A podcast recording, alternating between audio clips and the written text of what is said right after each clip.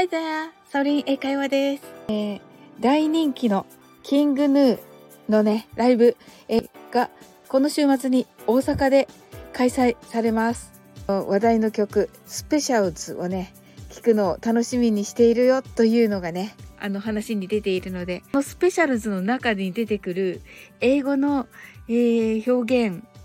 を、えー、解説したいなと思っております。で、その英語というのは何かと言いますと、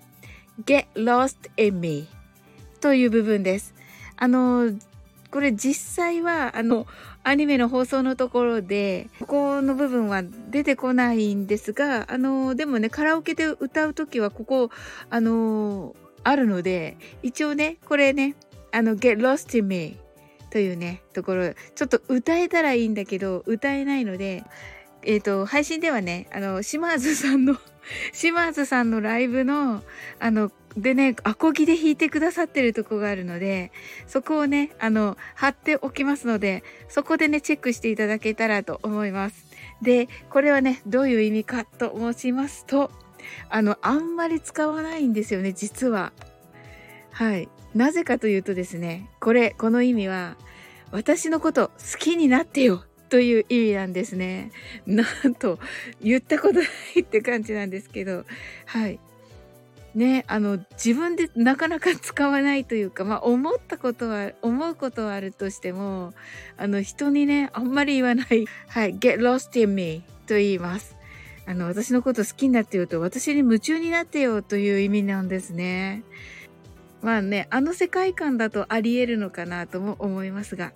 あの、どちらかというと、なのでね、彼に夢中とか、彼女に夢中というふうには使われます。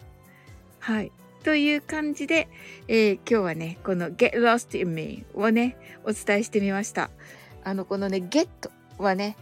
普通はね、まあ、ゲットするっていうから、あのー、ね、まあ、持つとかね、そういう感じになりますよね。で、lost, get lost